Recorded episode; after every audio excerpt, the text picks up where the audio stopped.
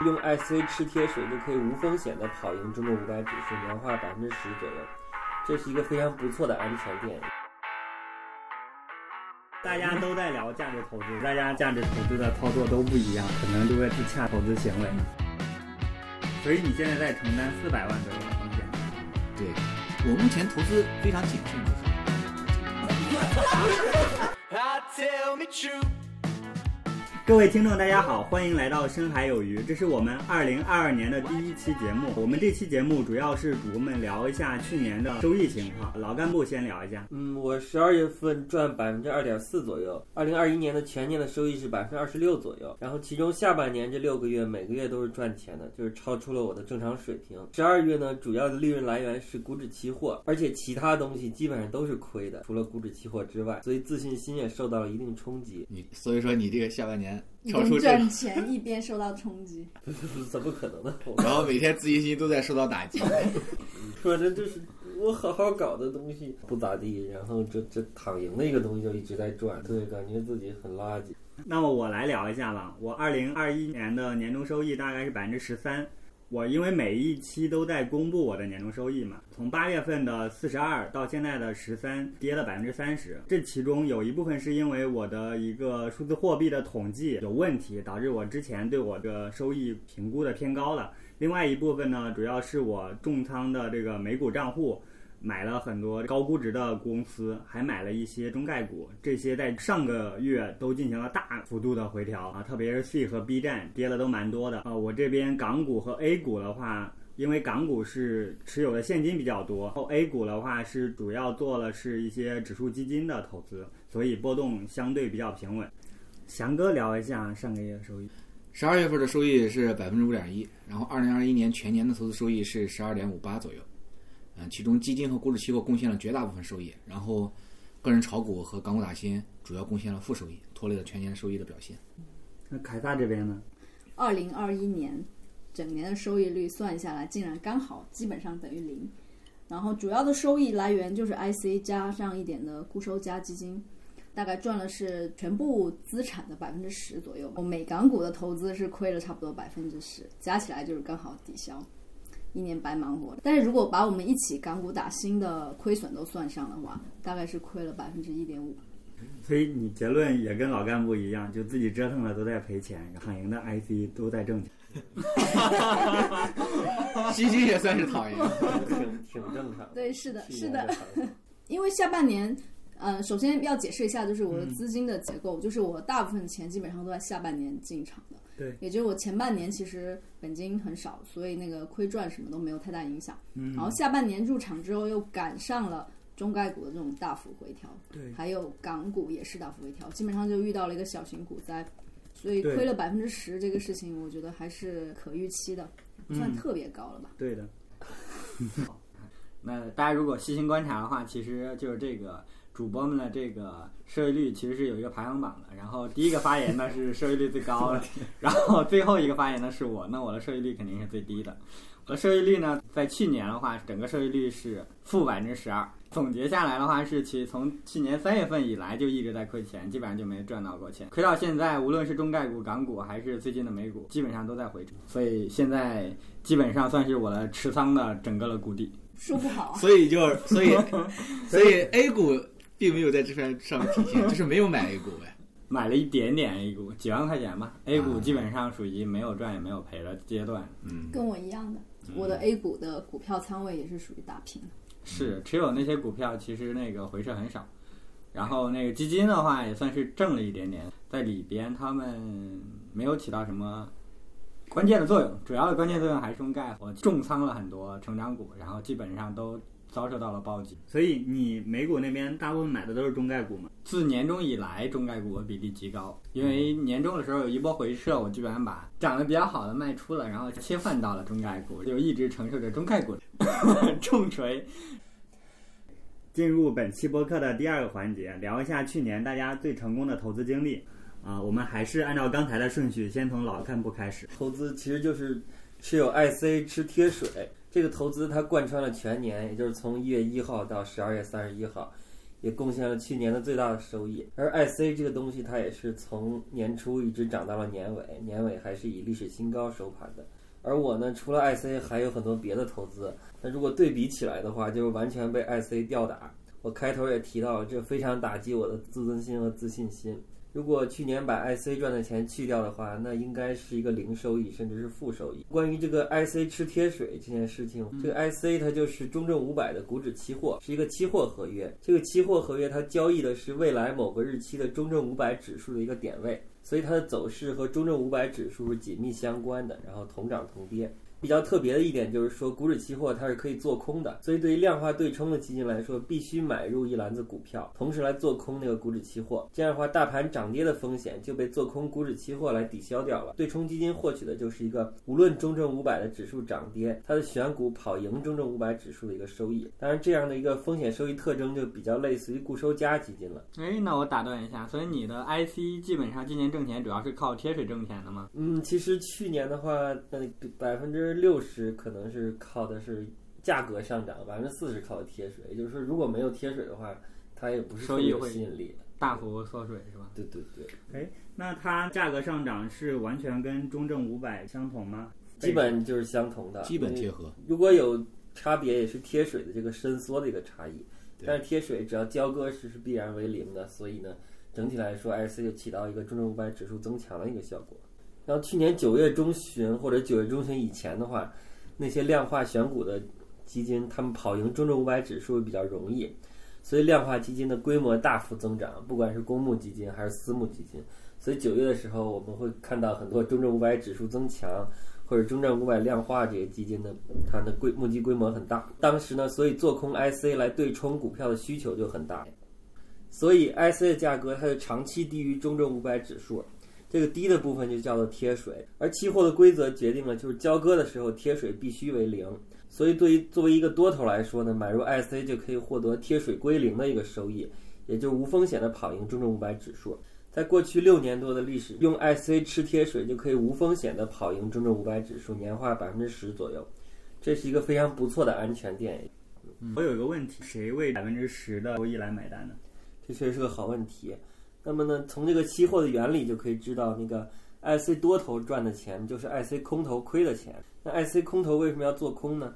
他们主要是量化对冲的基金，根据合同的规定必须要做空。那么 IC 空头之所以愿意来顶着这个贴水来做空，那是他们认为他们的量化策略选出来的股票可以跑赢中证五百指数更多，所以可以抵消掉贴水造成的亏损，还有富裕来剩下。所以在这样一个场景下呢，IC 的多头和空头有可能是双赢的。那吃亏的可能是选股跑不赢中证五百指数的一些投资者。去年中证五百是百分之十五，超过本群百分之八十的，只有老干部跑赢 中证五百。大家想一想，买大家大家可以反思一下自己。但是最近几个月，这个情况出现一些变化了。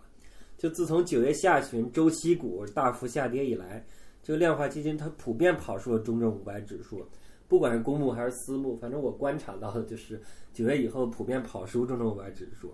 嗯，然后我们也看到新闻里有一些头部的量化基金来道歉，来控制规模，所以我估计投资者也不太满意，可能可能有人就来割肉了。哎，他为什么要控制规模呀？因为他们觉得这个就是他们的规模涨得太快了，然后策略可能受到影响，无法取得规模小的时候那个收益率了，所以就一方面把自己策略迭代一下、梳理一下，然后另一方面呢，不要再不要再新钱就不要来了，对，暂停申购那样的，对。会不会跟今年中证五百行情太好也有关系？是，就是行情好的时候，那个九月、八九月份涨太多了，然后吸引了过来很多很多钱。因为一方面中证五百在涨，另一方面他们跑赢中证五百更多，哦所以就因为前几年中证五百也涨，但是比起沪深三百来说不显的，对，比起消费来说显不出来。嗯，但今年那个八九月份中证五百只有中证五百涨得特别好，规模就大幅扩大了。是的，像九月份那会儿量化基金是非常火的嘛，五百增强。对嗯，然后可惜就是九月以后就很差，对吧？所以呢，这段时间以来呢，做空 IC 的力量就变小了，也就是贴水变小了，甚至变成了负数，从贴水变成升水。所以 IC 吃贴水这个做法，在过去六年左右是有效的，但是未来这个贴水是不是还足够令人满意，这个就非常不确定了。所以呢，指望用这个东西来赚一辈子钱是不现实的。还需要持续的跟踪和观察。就是一个有效的方法，市场上用的人多的时候，这个东西就变成无效的。嗯，可以这么说吧。对，因为这个东西实在太无脑了，门槛也比较低。对，那老干部能不能分析一下，就是为什么中证五百在过去一年会涨这么多？过去一年涨这么多，那其实涨的也不多，十几，对，这不算特别多。其实涨得最多是国证两千指数，这个指数可能涨了二十几或者三十的样子。二十几国证两千就就是更小盘一点。更小盘的一些股票，因为就是前几年那个大盘股涨得比较多嘛，上证五零、沪深三百什么那些消费医药大盘股涨得非常多。然后今年春节的春节之后出现一个逆转，像今年那些跑得比较好的头部的公募基金经理也是基本是做中小盘股票的，除了新能源之外的那种。哎，其实像新能源或者说那些就是光伏呀这些，呃，又或者就是什么周期这些，其实基本上都是在中证五百范围里头会比较多一些。对对，像今年八九月份就是新能源和旧能源，就是周期股，它们轮番上涨，所以带动对中证五百基本基本没有回调的上涨。对就今天比如新能源回调，那周期股一涨，中证五百就涨了。嗯然后第二天呢，周期股回调了，新能源一涨，中证五百又涨。所以这个市场的风格转换，它好像出乎很多人的意料。那那对，肯定是市场无论怎样，它都是出乎大多数人的意料的，当然余额宝除外。那我们下面让翔哥来聊一下。据我所知，翔哥也在去年因为购买了中证五百股指期货，获得了高额的收益。翔哥可以对这样的投资经历做一些补充。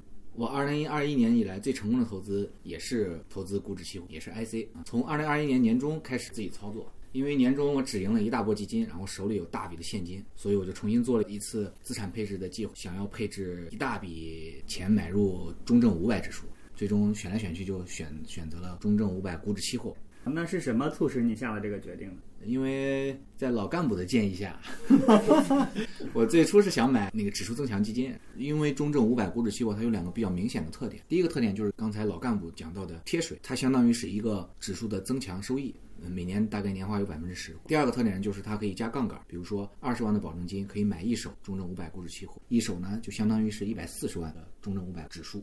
但你不担心它的风险很大吗？因为它有这么高倍的杠杆，中证五百只是我配置资产中的一部分，这个杠杆也是我可以承受的呃一部分。就是你能拿出来这么多钱，然后来覆盖这个风险，对吗？对，我想补充的就是，你你选对了，如果你买的是中证五百指数增强基金的话，那大概率结果不是很好。对，为什么？因为九月之后，增强基金普遍跑不赢中证五百，这中证五百是略微斜向上的，S A 这么着斜向上的，这个增强基金是平的。我还推荐了我同事买五百增强基。反正大多数都没跑，可能也不排除有个别的跑友。那翔哥，我有个问题，一共自己亲自操作就不到半年，那这半年里面你都经历了一些什么？其实我投资 IC 的经历还算是比较有意思，大概是经历了这么三个阶段吧。第一个阶段呢是八月份到九月份，这个阶段刚开始上手投资 IC，非常谨慎，嗯没有那么多频繁的操作，老老实实的吃贴水，就是拿着一手 IC 不动。然后这段时间其实也是比较给力，中证五百走出了一波百分之十的涨幅。所以你一上来就遇到了牛市，对，一上来就遇到牛市，然后吃到了甜头，而且赚到了一10%波安全垫。对，而且中证五百它涨了百分之十的话，那对于 IC 来说，相对于本金而言，其实涨了应该有百分之三十左右。是可以这么理解。对，第二个阶段呢，就是这一波涨幅上去，中证五百突然下跌了，自己就进入了一个频繁瞎操作的阶段。因为我看着我的收益每天都在减少，每天都在减少，然后我就忍不住绷不住了。因为它是带有杠杆的嘛，你亏也是中证五百指数跌百分之一，你大概要跌百分之三。三左右，这个收益回吐非常厉害，所以我就控制不住自己，开始频繁的卖掉，一一下跌我就跑，一有跌我就买入，有时候呢能够成功的躲过下跌，但是有的时候呢就会被套住，还有的时候会错过一些上涨，这个阶段就是瞎操作。你这个阶段是在选择择时，靠中证五百的涨跌来择时这个对，股指期货吗？所以这个阶段赚钱了吗？这个阶段不怎么赚钱，没有具体统计过，但是收益确实不如第一个阶段拿着不动来的多。等等，这个总结不太对。就是它是不如第一个阶段，但这并不是因为你操作，而是因为市场它本身就没有再继续上涨。所以你不操作能赚钱吗？这个我并没有统计，所以这很难说，没因为没有数据了，是？但是我觉得回顾来看的话，大部分操作其实还是对的，虽然归结为运气，但确实就是降低了它的回撤。对，因为我我建议可以统计统计，真的可以一笔一笔的统计一下。对这个复盘应该会很有意思啊。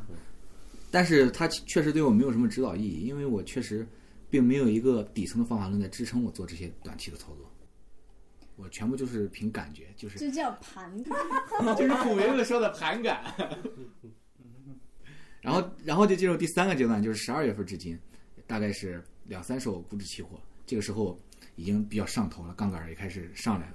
从最初的一手，然后到两手，然后到现在的三手。哎，你之前不是说瞎操作阶段的效果并不太好？这个时候你为什么会直接又加仓了呢？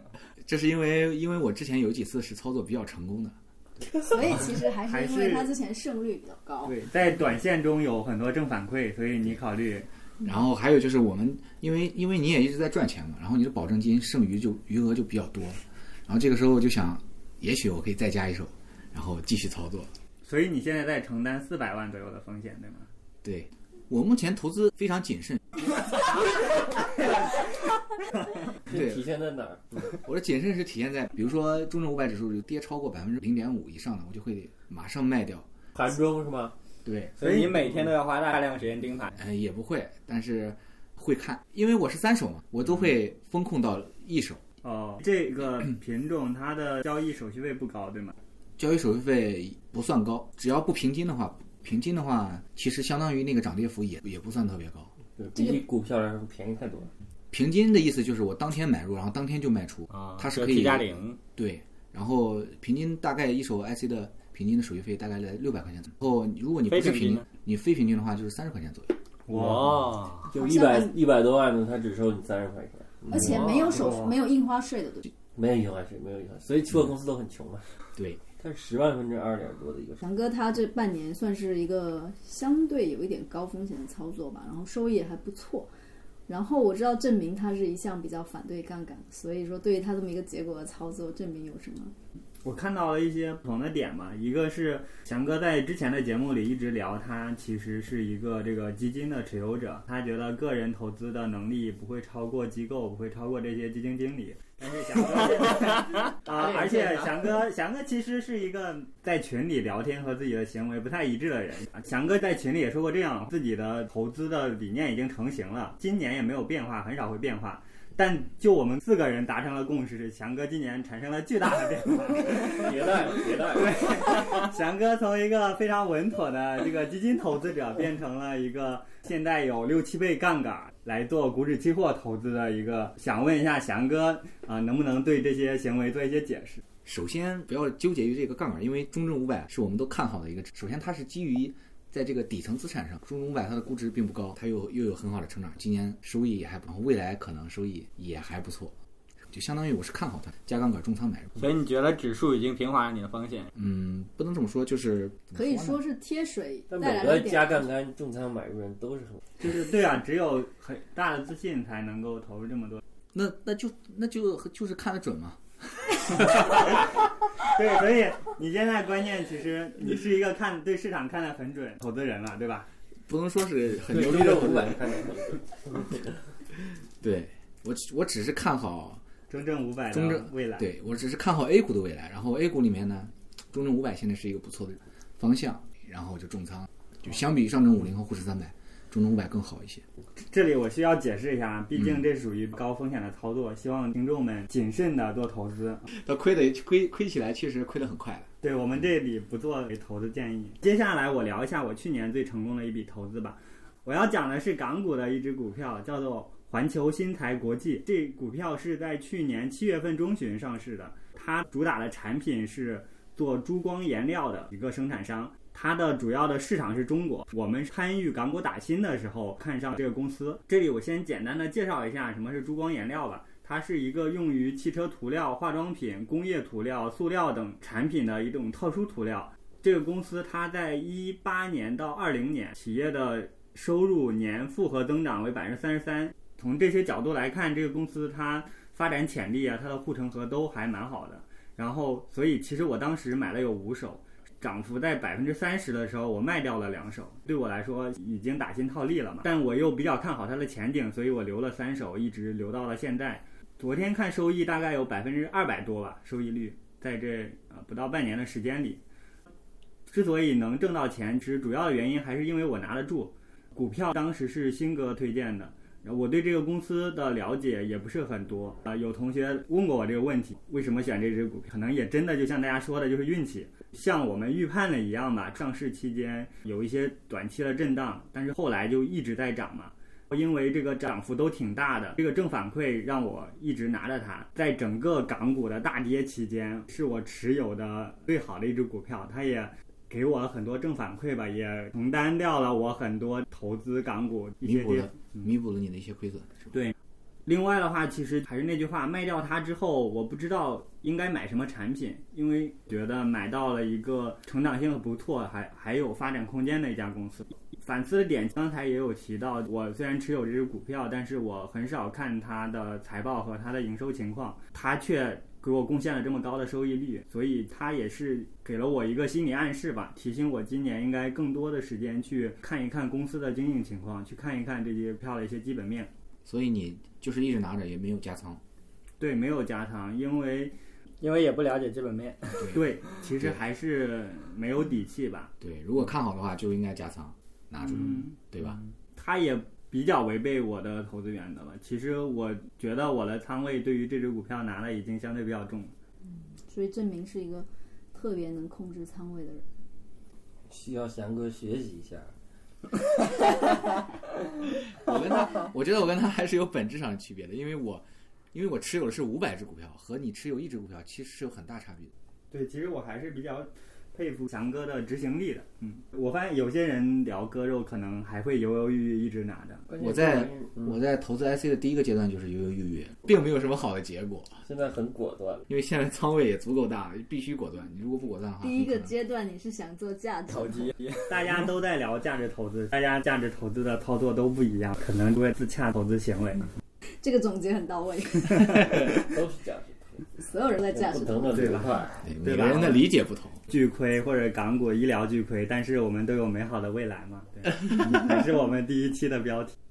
凯撒来聊一下他去年最成功的投资经历吧。关于最成功，我我有两个定义吧，分别来讲。第一就是从结果上来说，赚最多钱的，其实就是跟翔哥是一样的。IC 这个事情，前面两个都讲了很多，我就不再讲了。不过我觉得比较有意思的就是，翔哥买 IC 呢是受到老干部的安利，而我又是受到翔哥的安利，所以最终我们其实是通过 IC 实现了共同富裕的。贵人相助啊！第二个成功，我觉得是从认知上的。其实对我来说，就是买了苹果。我买了苹果之后就一直拿着，大概是在三个月内实现了百分之二十一的收益，挺惊人的。这个公司所有人都知道它好，我们这里每一个人都用苹果的产品，而且都不止一个。对，但是就没有人去重仓，或者说一路都觉得它的好可能已经体现在股价上。这么大一个公司，它还能涨到哪里去呢？不像说我们这些中概股们腰斩了之后再腰斩，感觉上买入了之后就是分分钟可能会翻倍，嗯，但结果就是这样一次次打脸。我们中概可能大家买完之后还在跌，还在跌，但是苹果这样大一个万亿美元的市值的公司，快到三万亿了。啊，快到三万了。对，它竟然还能在三个月内涨二十一个点，我这个我觉得是对估值理论的一次打脸吧。嗯，然后也没有吧，它的估值也不算很高啊，估值这个东西高与不高，得看它不算是高估值。其实美股那些龙头，他们的估值其实相对来说都还是一个平均水平。怎么说呢？只能说在现在美元的利率下面，这个估值确实不算高。但是如果一旦加息，估值可以立马就降了。所以是不是高估，并不是静态的。跟国内的科技股来比的话，三十倍市盈率确实不高。嗯我就想聊一聊关于估值的这个事情。刚开始入门，大家学投资的时候呢，一开始有了 PE 估值法，然后大家都很兴奋，觉得好像找到了一种方法可以来评估一个价格到底该不该买入。然后其实过去这一年来，如果真的是按低估去买什么房地产啦、银行，我觉得基本上就是被打脸打到肿成猪头吧。嗯，首先这个 PE 也好，PB 也好，就其实是一个很简单粗暴的算法。我觉得对公司经营有过一些经验的人士都能理解，就是盈利是一个非常容易在财报上去合法操纵就是你的盈利真的很好做的，它是一个叫权责发生制的，就是你现在说你卖出了一批货，你赚了一个亿，但是这个钱没有入账，你就可以记为你的盈利了。然后你想把它记到今年，或者是记到明年，或者记到这个季度或者那个季度，这个完全你是有办法去操控的，而且它都是合法。所以你盈利一变了，然后你的 PE 就说变了，然后你说这个公司变便宜了，其实根本就没有的事。抛开这种盈利上的这种人为操控，为什么有的公司亏损越多，股价越高呢？是因为钱都拿去扩张市场，盈利都在后头。因为你现在看好了未来的市场，所以你其实很多盈利赚到的钱都用来扩张市场，所以这时候你的盈利会很惨，甚至是亏损的。市场上可能就是一见到亏损，就感觉你的公司要完了。其实你想要盈利是分分钟的事情，你只要不去扩张，你就能盈利。我觉得，因为股票就是反映未来的，或者说你什么决定你的价格，就是未来现金流的贴现嘛。嗯嗯，对，大家就是有一个预期嘛，但是这个预期，它不一定是好的预期，你扩张不一定能扩张成功。所有所有的公司都是都会面临这样一个处境，它未来就是充满不确不确定性的。对是啊，那特斯拉它也是一个，你要按用 PE 来算的话，它应该是有一千多倍了。所以我觉得，懂学会了一个 PE 之后去生搬硬套，其实是很危险的。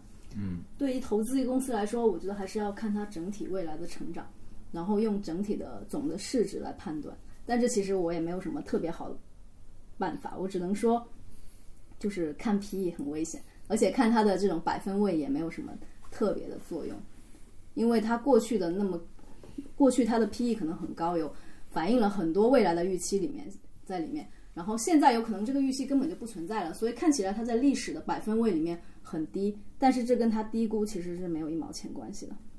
嗯其实这就是估值的局限性，并不是说看估值投资就一定会有效，或者说是在某些时刻一定有效。然后我还有第二个问题就是，到底低估值意味着什么，以及买入低估值意味着什么？如果我们把股票作为一个商品来看的话，就是买的多买的人多了，它可能就贵；买的少人，它就便宜。如果你要选择低估值的时候买入，这意味着你就是要跟整个市场里面大部分资金和投资的判断是相反的。觉得你要跟整个市场大部分的资金走向，跟他们的判断是相反，你是不是真的有这个自信？是不是他们大部分都瞎了？然后我觉得低估的东西如果可以买，首先你对这个公司的研究足够的深入，当然只有信仰呢也不是不行，但是你要假设的是后面市场上的其他人会觉醒，产生跟你一样的想法和信仰，我觉得那个时候才有所谓的这种估值的回归。想必大家也比较好奇，新哥在今年亏损了百分之十几的情况下，然后要聊一聊自己最成功的投资到底是什么。我们把话筒交给新哥。我去年最成功的一笔投资经历呢，我觉得我应该提名 诺辉健康这笔投资。诺辉健康主要是做癌症早期筛查方向的创新药领域的玩家，它主要聚焦做的是直肠癌早期筛查。它在去年登陆了港股，然后在上市后的一段时间，在一个回撤期，大概是七月份的时候，我开始在港股买入了诺辉健康。八月份和九月份分别进行了两次加仓，现在呢持有了四手诺辉健康，成本大概是在五十港币左右，现在的股价呢是十九港币，所以这笔成功的投资持有到现在，我是亏损了百分之六十。所以百分之六十成功在哪里呢？嗯，笑场在我的预料海里头。其实除了亏损以外，它在其他的投资的认知方面，对我的帮助和改变还是挺大的。所以就是没有白亏，是吧？对，所以其实我是交了学费。它持续的亏损刺激了我对于自己操作方向的一个思考。然后，首先呢，自己其实在去年很多笔的投资都是在股票向下跌的时候进行了加仓操作。嗯，自己在下行下跌期间还在果断的加仓，呃，并且自己心理上还是一直在进行正向的心理按摩，觉得现在确实是一个价格很低估的时间节点。然后其实每隔一个月的时间就会进行一笔加仓的操作，加仓了大概有三个月之后，突然发现其实它还在下跌。那你加仓的标准是什么？嗯，它在我原来的基础上大概跌百分之十左右，我就会进行一次加仓。所以所以最开始我买入的时候，它是七十元左右，现在成本是五十元。嗯，啊、我很好奇，它今天还跌了百分之十，你有知道它为什么单日跌幅这么大？我早上也去查了一些信息，基本上没有拿到一些有效信息。我的个人呢，现在判断是可能和上一周开拓药业的下跌的一个持续性的一个影响，就是带垮了整个港股的这个医疗是吗？它跌了百分之六十还是百分之七十是百分之七十？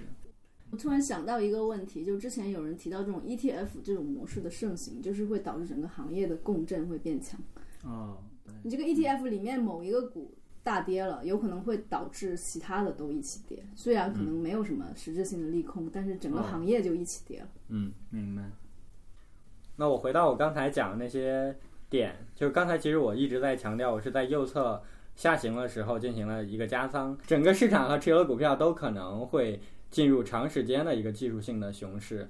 这个时候其实市场是没有底部的，而自己在短期内的多次的抄底，其实是主要为了博取反弹，在反弹的初期又并不会卖出，那这个熊市越走越熊，然后它就会越跌越多，自己又期望持有的时间越长，短期里头那些加仓就导致现在自己会越亏越多。其实下跌的时候是已经是风险在预警了，你有没有考虑是你仓啊，或者说你选股的风险过高了？但我看你其实是觉得你你选对了，所以你要再拿更多的钱，又加高了你的风险，你有从风险的角度去考虑。其实整体就我我的感觉就是整体一个缺乏计划性，就比如说你这只股票你要买多少钱，然后计划怎么买，你好像都没有，你只是根据市市场的行情跌了，然后我就买，然后跌了我就买，但是我具体要买多少钱，似乎你并没有一个计划。嗯，对，这个就是风险控制的一个体现。所以你现在也不知道这只股票应该买买多少钱，在你的资产配置里面占多少比例，你也没有想过这个问题。其实它现在的整个的持有的范围已经超过了我觉得我应该持有的那个仓位，嗯。嗯，所以它导致了我后续一直没有继续往里头加仓，嗯，因为我现在可能持有了四手，一一只股票已经占到很高的一个位置了，所以我没有办法在上面持续的投入更多的资金。我下面要讲的和你你们刚才讲的那个也很类似，因为港股它其实一手占用资金其实是挺多的，就像我开始买诺辉健康的话，它一手可能就要好几万块钱，嗯嗯，它就导致了我这种小仓位的用户很容易造成仓位一个失控，在后续的操作中很容易捉襟见肘。我在群里也有问过鑫哥，以现在的技术实力来说，美国是要比中国更高一些的，特别是像创新药这些领域。嗯，你为什么没有考虑去买美股那边的一些创新药或者 E ETF？自己了解到的标的肯定是国内的了解到标的会更多。如果单从一只股票来说的话，肯定你了解国外的一只医药方向的，你其实对于它后面会发生什么，他们整个市场是什么样子，你需要去投入的精力，嗯远超出自己现在能够投入的精力。另外一个地方其实就是国内的医药市场的成长性，我还是比较看好的。嗯因为国内的人口数量是极多的，某一类病症它疾病所覆盖的患者的基数是挺大的，那就其实它的那个市场空间其实也是挺大的。那我知道那个老干部是买了美股的一个生物医药的一个 ETF，就是老干部怎么看待这两个差异？为什么会选择那个？哦，那个那个 ETF 其实就是一堆小的医药公司的一个等权的一个基金，其实就跟开盲盒一样，就是如果某一个公司突然出现技术突破了，比如发现新冠特效药之类的，那它价格就会一天涨很多倍，然后把那个 ETF 也往上带一下，相当于是一个一篮子，一篮子所以它和国内那个指数还不太一样，指数国内指数可能是一两个已经占了特别高的权重，但是它的大家权重几乎是比较平均的一个状态。对对，它就是一种指数的形态，就等权重，然后还有一些是非等权重的。那刚才其实我主要讲的从操作层面一些思考，然后另外一方面的话，其实我也在考虑，大家群里会聊那个投资理念上这一年做的事情到底是对不对一个事情。首先呢，我会在考虑，其实自己长时间以来一直是在 all in 成长股的。那我的一个判断是我确实是偏爱成长股的，这个可能是没有办法改变的。我一直以来接触到信息，还是我整个投资的风格都是希望将整个的资金压注在未来可以成长的市场和股票上。那自己重仓中概和港股，对不对？这个问题，我其实觉得自己是有问题的。它俩其实是强烈相关的一个市场，它俩都是离岸市场，虽然做的是国内业务，但是没有在国内上市，然后就受到了很多境外资金和境外消息面的影响，处于一个很微妙的阶段处于一个风口浪尖，导致没有资金进入这个市场，就一直是在下行。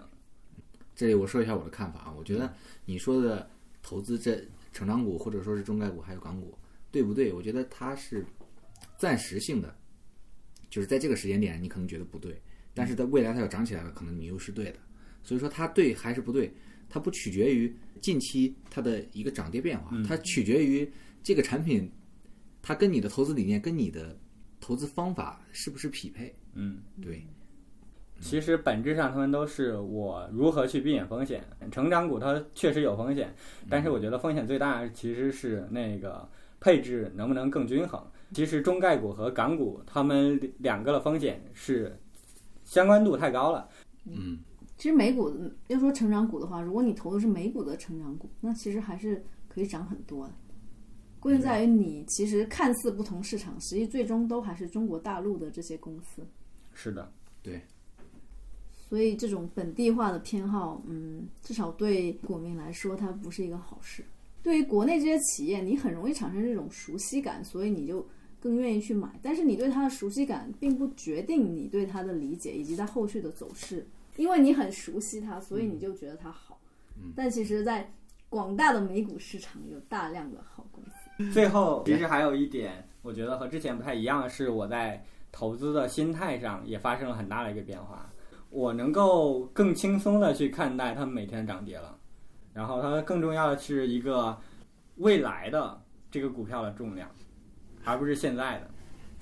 然后另外的话，它在我生活的方方面面也有了很多的改善嘛。就像之前没有赚钱的话会焦虑嘛，现在的话可能自己并不会去盯盘了。大家也可以发现我在群里头扔资讯的频次也下降了很多。早起的时候也不会第一时间打开美股券商，然后看各个涨跌啊之类的。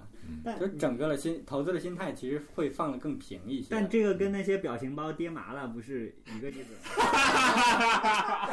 我有体会，确实是，就是满仓被套之后，整个人就非常的平静。现在来说这件事情还有点太早，但是关键是它涨回百分之三十回本的时候，你会做什么样的判断？那个时候我觉得才是更多的一个考验。已经上升到哲学层面了。你让我想起来一句话，就是新股民从生活里面看股市，老股民从股市里面看生活。刚才我总结那些成长，其实我觉得我投资诺辉健康是最成功的一笔投资的原因，因为它确实让我收获的远不只是金钱。然后从另外一方面的话，我也确信它不是一个会归零的股票。嗯，相反的话，它的业务也是我看好的，即使现在有了很大的亏损，可以说是一笔成功的投资。我们刚才已经聊过了各位主播去年最成功的投资，那么我们下面进入一个比较冷静的环节，大家聊一下去年最失败的投资经历。老干部还是先来吧。嗯，因为那个去年其实行情算是不好不坏吧，就是坏的部分确实也比较坏，比如刚才提到一些港股、中概股等等。然后对于我来说，那显然失败投资有非常多嘛。然后我今天就说那个让我亏最多的一个投资吧。嗯，那还是在二零二一年，它的商品行情比较火爆，商品期货的行情，尤其是动力煤的期货，它在去年的八月到十月就涨了一倍多。然后动力煤它是一个涉及到国计民生的一个主流的大宗商品，在这么短的时间取得了一个这么大的涨幅，对实体经济的影响特别大，也震惊了全市场。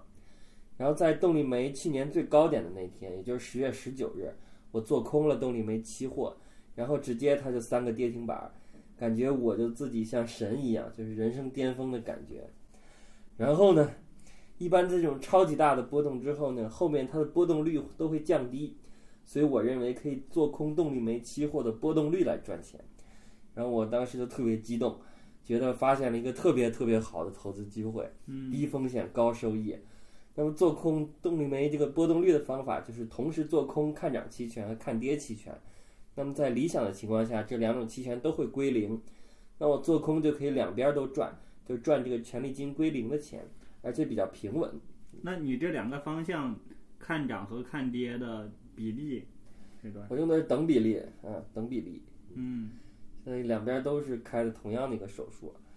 然后后来呢，但是后来呢，我的判断完全错误了，错的特别离谱。我做空波动率之后，动力煤仍然继续单边下行，而且动不动就是一个跌停，波动率没有变小，但是方向性的风险就变得特别大。嗯，然后在这种走势情况下呢，看涨期权是基本归零了，但是看跌期权它的浮亏是越来越大的，而且会加速放大。所以如果我想对冲这么一个方向性的风险呢，我就必须要做空动力煤期货，这样呢就把看跌期权它亏的钱给对冲掉，否则呢如果再跌我就被一波带走了。所以我当时就萌生了退意了，我就直接想直接就是把所有的期权都平仓，然后认亏走人就得了。这个时候你之前那三个跌停板的收益还在吗？嗯，那个时候已经基本不在了，应该是再再吐回去这么一个情况下。嗯然后呢，想认亏走人的时候，我发现了第一个风险——流动性风险。就是动力煤它的期权行权价设置的非常密集，所以期权合约的数量特别多，流动性就被分散到特别特别多的期权合约里边了。嗯，所以每个期权合约流动性特别差。然后我我持有的期权全市场一共持仓量就二十多张，然后我持有了若干张，是个个位数，所以相当于全市场的百分之随着价格就离得越来越远，我那个期权也是流动性越来越差了，因为一般平值期权流动性最好嘛。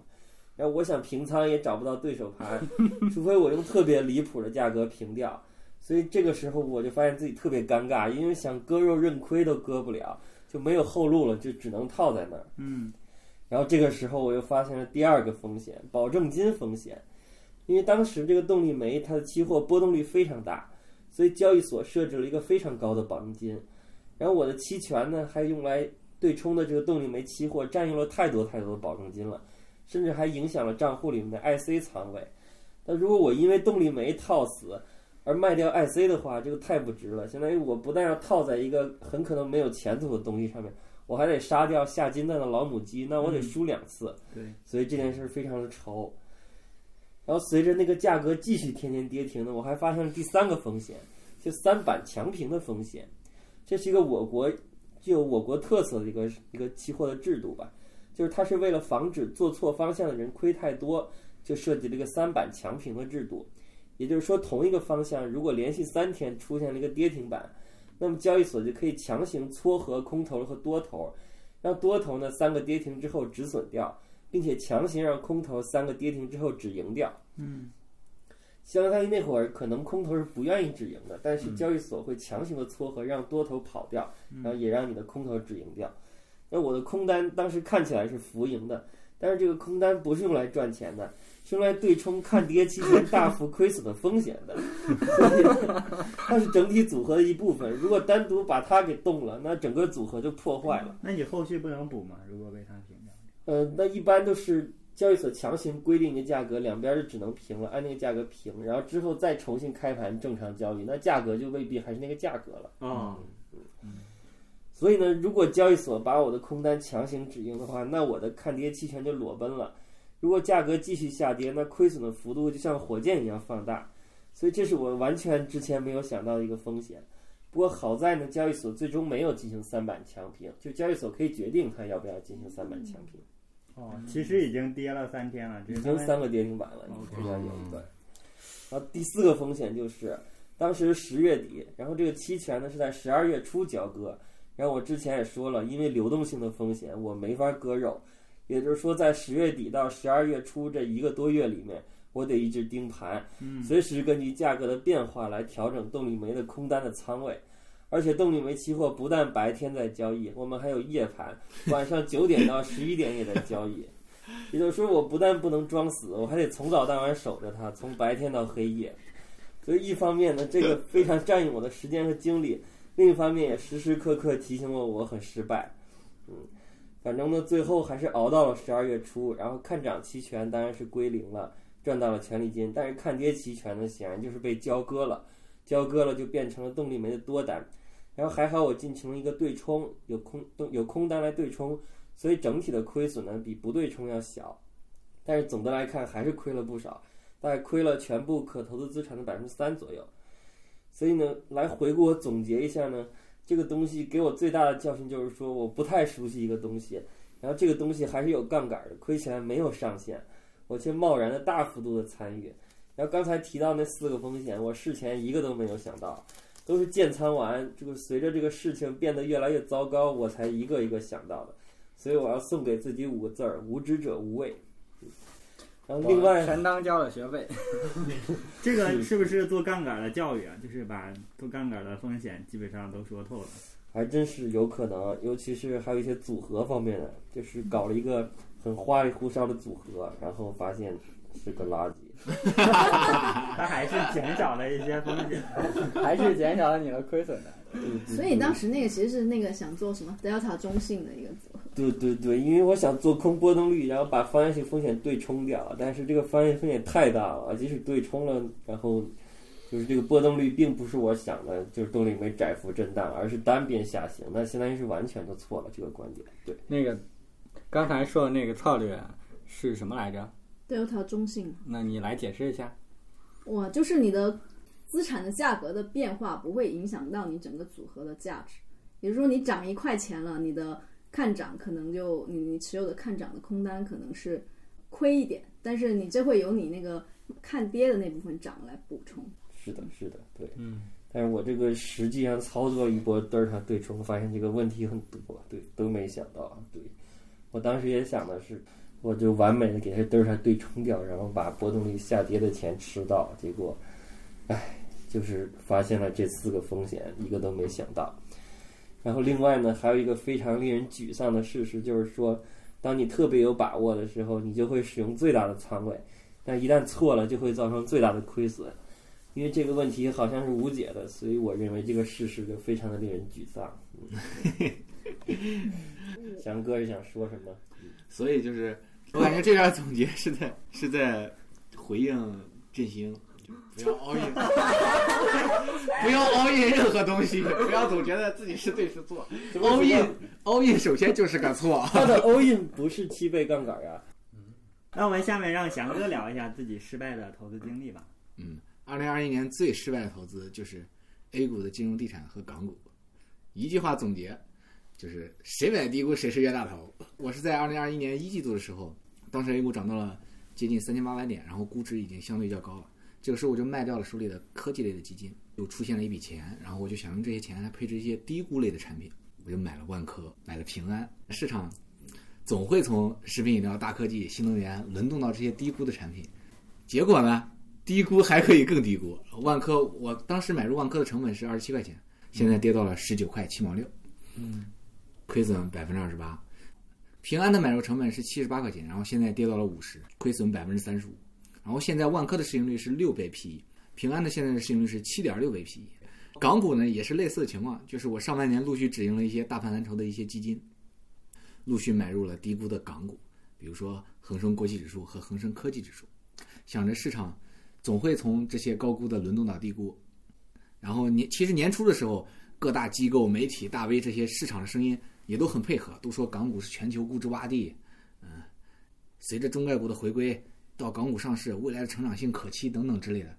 结果呢，恒生指数全年跌了百分之十六，比比年初还洼地。然后恒生国企跌了百分之二十三，恒生科技跌了百分之三十二。然后我持有的港股总体来看，平均跌幅都在百分之三十左右。恒生指数最近十年跌幅最高的是二零一八年，全年跌幅百分之十三左右。然后，二零二一年就跌了百分之十六，是近十年来表现最差的一年。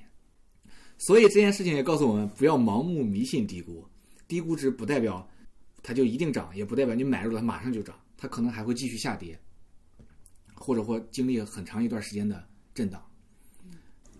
就是你刚刚说到恒生去年跌了百分之十六，其实有一部分就是因为指数的一些成分的调整吧。它年初的时候其实是加入了很多科技股，那些高估的。然后就跟着这科技股的回调一起下跌，就吃肉的时候没有跟上，挨打的时候就跟着挨打。嗯，这个也是恒生指数它跌幅比较大的原因。所以像上个月十二月的时候，沪深三百调进了一些创业板的股票，所以就希望沪深三百不要学习恒生指数吧。嗯。那么我下面讲一下我去年最失败的投资经历吧。要讲的是 T 三 AI 这个公司。它是去年上市的一个明星 AI 公司，这家公司主要是做 To B 的 AI 服务的，然后通过模型让这些公司交会员费。我买这只股票的时候，它是一百八十美金，然后持有期间一路下跌，到现在只剩下三十美金，然后这期间下跌了百分之八十七。我在百分之六十的时候卖出了百分之八十的仓位，我现在还有百分之二十的仓位。当然，这只股票它本身在我总的仓位中占的很小吧，可能在百分之五左右。嗯，这个给我的收获是，不要对股票有执念，不要想着从一个地方赔钱，一定要从他身上把钱赚回来。你说的这个，在你整体仓位里面百分之五是嗯跌之前还是跌之后啊？跌之前，跌之前。所以现在相对 已经跌到快忽略不计了。其实对我来说，最明智的决策，跌百分之六十的时候，我已经知道错误的投资决定了，股票也大概率回不去了。我已经清仓了大部分，这时候我我如果理智，我应该清仓百分之百的啊，但我竟然还留了百分之二十，让它从五十美金又跌到了三十美金，啊，可以说这个公司目前啊也是它的一个低谷吧。这个反正给我的教训也有几个吧，一个就是不要为这些公司所在的赛道或者他提到了一些概念付费，说提像去年的 AI 吧，啊，今年的元宇宙呀，或者说啊 Web 三点零啊，不要为这些就是新潮的概念付费，更多的要了解这个公司它的产品到底是什么，它的服务质量。另外的话，就是还要回扣一下我刚才最成功的投资，就是更多的去了解这个财报和公司的近况。啊、因为我没有花时间来做这些事情。另外就是在我亏钱的期间，并且不停的亏钱的期间，我竟然也没有花时间去做这个事情。其实我拿了我的积蓄来做投资，对我来说，这些钱是我辛苦挣来的，所以我应该更慎重的去花时间来处理跟这些钱打交道嘛。啊，对，像最近读的那本《股市真规则》，他也讲到，通过研究这些公司的经营状况或者财报，虽然不能让你选到这些成长型或者十倍的股票，但是能让你识别出来哪些股票你现在不应该持有。这句话送给他。这本书好像我之前推荐的哦。对的，对的。嗯，主要是用来识别风险。说实话，我觉得很厉害，因为正常人肯定会补仓的。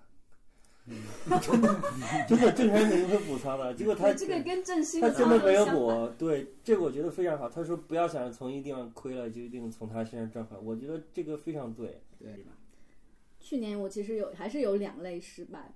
首先，二零二一年我点亮了两个新的技能，嗯都让我亏了不少钱。点亮两个新的亏钱技能。其实就是美港股期美港股市场的期权和期货，两个加起来贡献了大概我全部资产百分之三到四的亏损率。所以在这里面最大的亏损来自于就是第一笔期权的买入，就是它的仓位超出了我的预期。所以我觉得还回归到最后还是这个仓位的问题，其实是对它的规则理解还是不够熟悉。然后实际上它的仓位是我预期的一百倍，就是我买之前我是知道一张一百股的，问题在于它那个标价，我看我嗯没有理解它是一一股的哦标价，而是我觉得它就是一百股的标价，那可能就几几美元嘛，那我买一笔那不就是几几十美元，就是很少，我觉得很少。但是到最后第二天了，我才发现啊，跟我想象的完全不一样。我觉得仓位管理呢，再怎么强调都是不为过的。然后衍生品它特点就是有杠杆，然后当你有了投机暴富的心理，离暴亏就不远了。嗯，不是，就是如果你是基于说想要抄底去做的，或者说你有了手里有了正股，然后配合着赚一些这种不是特别高收益的钱，其实还是可以作为一种增强收益的方式。嗯，就是你愿意接受较低的收益率，那你其实你的胜率是比较高，就是你的胜率和赔率是不可兼得的。嗯所以你要追求高赔率的话，那你就大概率钱就没有。嗯，所以这个就是另外就是说到这个期货，我觉得特别坑，就是这个恒生科技指数期货。我觉得 IC 这个成功其实是可以复制的，结果 IC 的成功就在于说一个指数，嗯它一百多万的仓位，你只需要用二十万就可以去控制它。然后恒生科技，我觉得它一手的仓位其实也就三十万，那我用个三万左右也可以控制它，其实也没有什么问题。但是很不幸的就是我买入之后它就狂跌狂跌，然后我就跑，跑完之后第二次我觉得跌的差不多了，我就再买入，然后它又开始狂跌，我又继续跑，所以跑了两次之后就，嗯，我觉得我暂时还是放弃吧。嗯，嗯，其实并没有？但是它的标的其实是有很大差异性的。中证五百其实是相当于是 A 股的全行业的一个一个指数，它覆盖的行业非常多，包括周期啊、券商啊、啊，一些制造业啊等等这些。但是你恒生科技它是一个相当于是一个主题类指数对，它跟宽基指数还是有很大差别的。就这两个我都觉得，嗯、不是最失败的投资，因为顶多就算交个学费吧。嗯还有更失败的，嗯 从结果上，最失败的投资在重仓买入了两个美港股券商的股票，叠加了中概股本身的股灾，然后再加上跨境券商本身的一个小股行业股灾吧，所以整个股价是下跌了百分之七十多，嗯，贡献了整个全部资产大概百分之七到八的一个亏损吧，我觉得还是相当刺激。你有补仓吗？我有逐渐补，而且现在跌到这个程度了，我觉得是可以补外部的变动，它的政策风险，以及它在中概股这个领域内整体的风险。对，所以说经过这一轮这一轮政策的变化，你还觉得它他们能知道对，因为因为大家都是公司都是会进化的嘛，跌成这样，我的仓位几乎等于缩水了，嗯四分之三，可能就剩四分之一了。那么即便要维持我原来的仓位比例，那我也应该加钱。再平衡。再平衡。好吧，我这边就说到这里，这就是我一个失败的投资，在我加的太快了，就是我前面看好的时候，我觉得嗯，千万不要错过机会。其实这里面有个锚定效应在里面，就是之前它涨得那么高，然后现在跌回来一部分之后，我觉得嗯，现在也就是便宜了。其实这个完全没有依据，就是那个价格便不便宜，我觉得是没有依据的。但我觉得能接受你这种心理是在在涨幅的期间我持有，所以我拿到了很高的安全边际，所以它跌的时候我可能会愿意扛一扛。，对扛一扛。但如果我在不停的被它拿走收益，其实心态上是对，可能会崩。我觉得亏损的意义就是说，理解到了这个仓位控制的必要性，非常重要。如果我当时真的是觉得我我特别看好，我就把一半的钱都压进去。我觉得我现在真的是怎么哭都来不及了，嗯。所以我实际上最后也就嗯百分之十不到吧，嗯所以我觉得它最终就算亏了这么多，我觉得整体来说也还算是可接受的。嗯嗯，所以说就是还是不要 all in 某一只个股。对，我觉得对于就是特别对于新人来说，我觉得一定要考虑好自己的资金风险。振兴刚才聊的成功的也是自己比较失败的投资，所以所以其实我们还是比较好奇，新哥在聊失败的时候到底能讲些什么。对，啊，首先就是要从前两天我回家这件事情聊起。几天的出行的话，基本上都是打车，其中打到了两个日产，然后一辆比亚迪，一辆小鹏，还做了一次理想。就是样本量虽然很有限，但是新能源车，然后在一个三线城市已经有了一个很高的覆盖率。我接触到这样一个事实的冲击，比我每个月在那个券商的推送里头看到这个销量同比增长一百三或者一百二之类的那个增长率，对我来说要更直观。瞬间呢，我觉得去年我最大的 失败操作是没有将足够的资金放入到新能源的股票或者基金上。自己曾经也是看好这个赛道，但是却在整个产业的爆发的黄金期错过了赚钱的一个机会。然后，所以我觉得这个错误是我去年犯的最大一个错误，并且是一个不能够再犯的一个错误。如果自己看好新能源，然后但是最终其实在过去的一年里头并没有赚到新能源的钱，是为什么？嗯，我其实整个的思考主要是落地到这个方面的。首先呢，其实去年可以看到各个市场的消息是大家都在疯狂的投资新能源，很多人看好的时候，其实自己会有畏惧或者退却的一个心理，会觉得这个产业会有一定的泡沫。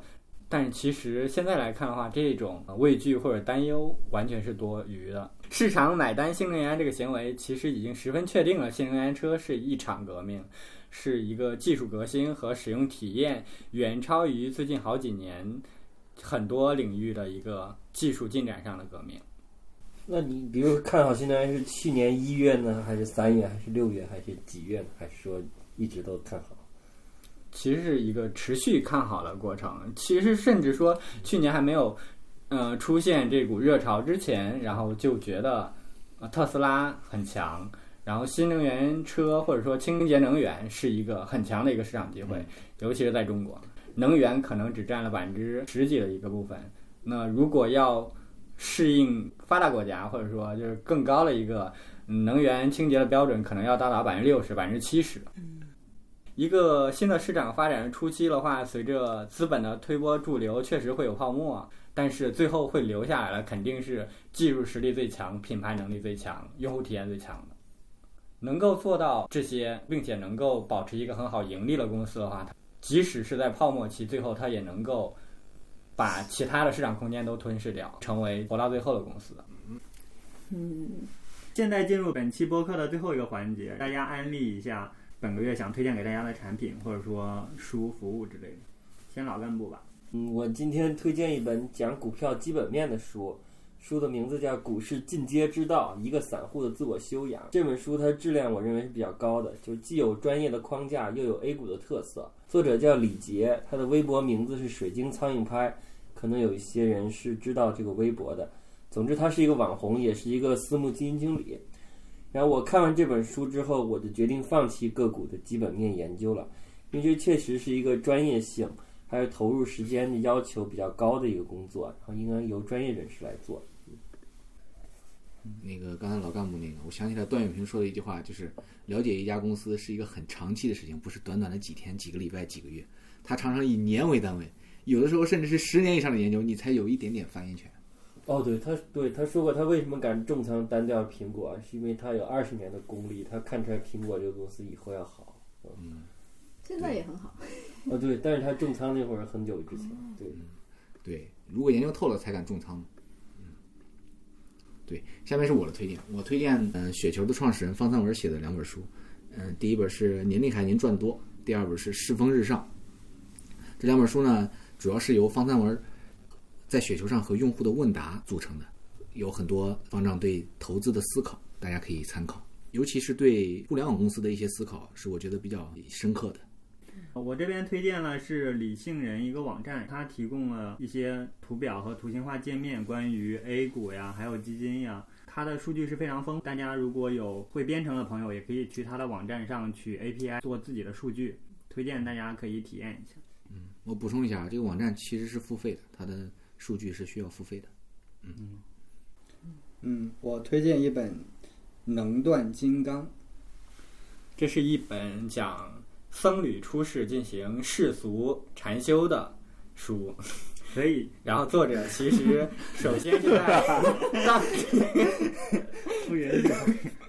藏区进行修行，后来嗯回到美国之后，参与了美国的一家著名的钻石销售公司的创立和那个高速发展。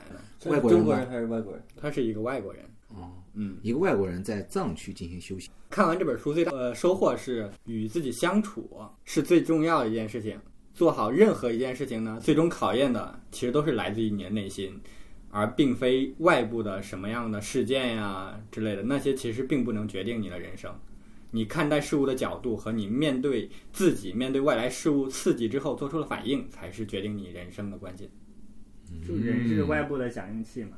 就是是的，你对任何的响应其实是你的认知。所以新哥因为去年股市上的一些挫折，所以转而进修自己吧，多看看内心呀，多看一些心理学的一些书籍。对，从股市里面看到了人生嘛。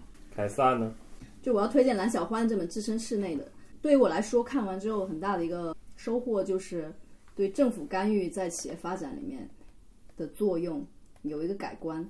就是以前还是比较相信于西方经济的那一套，就是市场和政府。应该完全分开的这么一种，其实对一个企业来说，特别是一些重重投入的，比如说它里面提到京东方这样一个液晶面板，它其实对政府提供的资源，能够让它迅速把规模做大，然后从而获得规模效应，最后降低整个产业的一个成本，不但有利于整个经济，而且有利于我们用户。之所以我们现在能够用上这么低价的显示器也好，然后手机也好，这些屏幕其实都跟当时投资的这个液晶面板。大政府在里面发挥的作用都是有关系的，所以说任何一个行业它的发展什么时候能够达到规模效应的这个临界点，如果纯粹的靠个人或者说市场力量，有可能这个时间会变得很长，甚至有可能它根本就做不起来。这种发展中国家，它要成为一个发达国家的这个过程里面，政府的干预并不是说我们想象中的洪水猛兽。嗯。那我们今天的节目就到这里，我是郑民，我是翔哥，我是凯撒。我是振兴。我是老干部，拜拜。下期再见下期再见。